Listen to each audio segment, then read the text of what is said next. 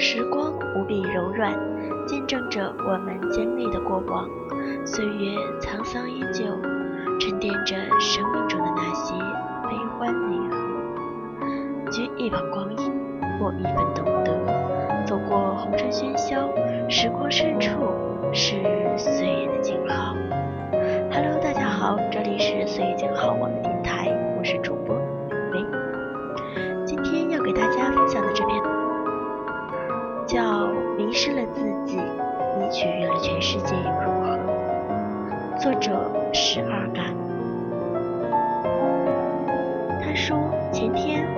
初中同学聊天，他说自己所在的大学是一个极容易让自己迷失的地方。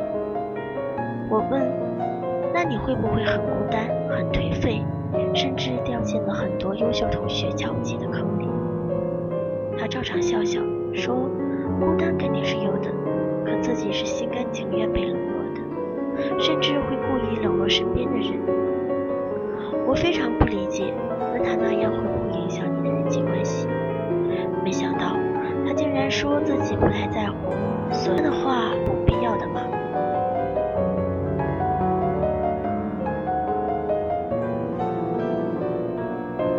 如重庆的夜，带着高原传来的些许寂寥，让听了的人不免有了伤感。以前的我以为他是比我幸福百倍的，至少他考上了好大学，还有一个漂亮的女朋友。可是现在我却不这么想了。赋予了什么时候起，我们每一个人身上都赋予了迷失的标签，不喜欢热闹。害怕在人群中孤单，喜欢一个人生活，喜欢特立独行。我们几乎每个人都过着别人眼中的生活，生怕离别人口中的生活太远，于是慢慢迷失了自己。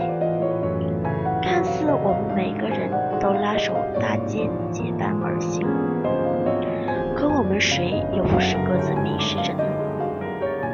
我们总以为别人不了解自己，可是我们又何尝不是已经不认识自己了呢？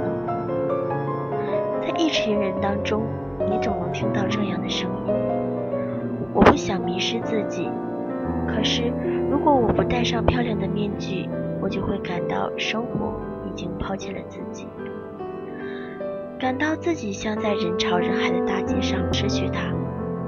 我喜欢一个人很久了。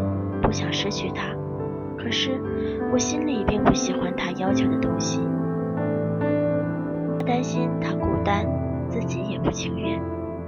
很多时候，即使我们内心有万般的不乐意，那表现出乐意，表现出迎合，这就是偏执化的自我。我敢说，每个人都曾难逃于此的矛盾。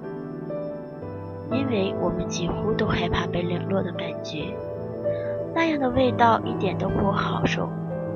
害怕没人陪伴，害怕迷失自己，于是我们都将就了，让自己的意志服从了他人的言语。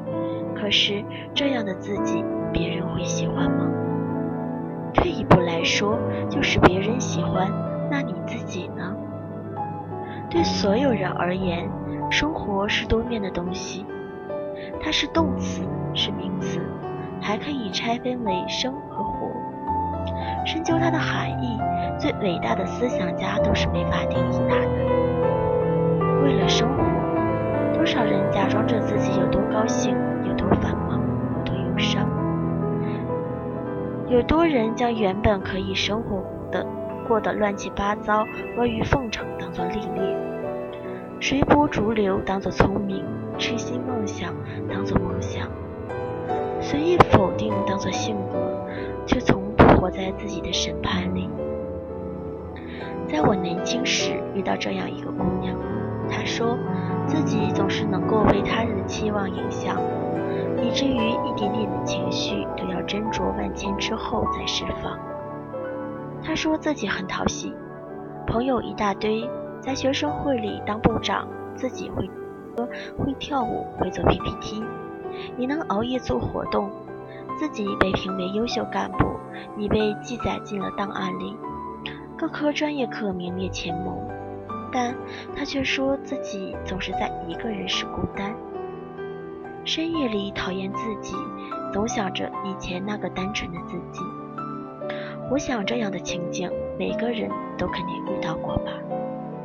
比如一次班居聚餐，每个人都去了，为了不扫兴，你也一番精心收拾后去了。可实际你一点都不情愿去，或许因为你还有一个好朋友等你吃饭。再比如一次游玩，大家都拿了最体面的酒，你拿了一瓶自己爱喝的红茶，似乎就是不够合群。领导也没个好脸色，同事就会设法让你迷失自己。其实真正去想。那根本就是嫉妒，嫉妒你有这个勇气和喜欢的红茶。要知道，岁月静好，做自己喜欢的事，才不会迷失。诸多的例子发生在我们身边，简直太多太多了。可是你已经迷失了这么久，自己还没参透，还以为那是长大了必要做的事情。还以为长大了就要花言巧语，就要随机应变，其实那只是你不够优秀，不够成熟罢了。我们经常会因为他人的情绪而隐藏自己，一种集体的力量，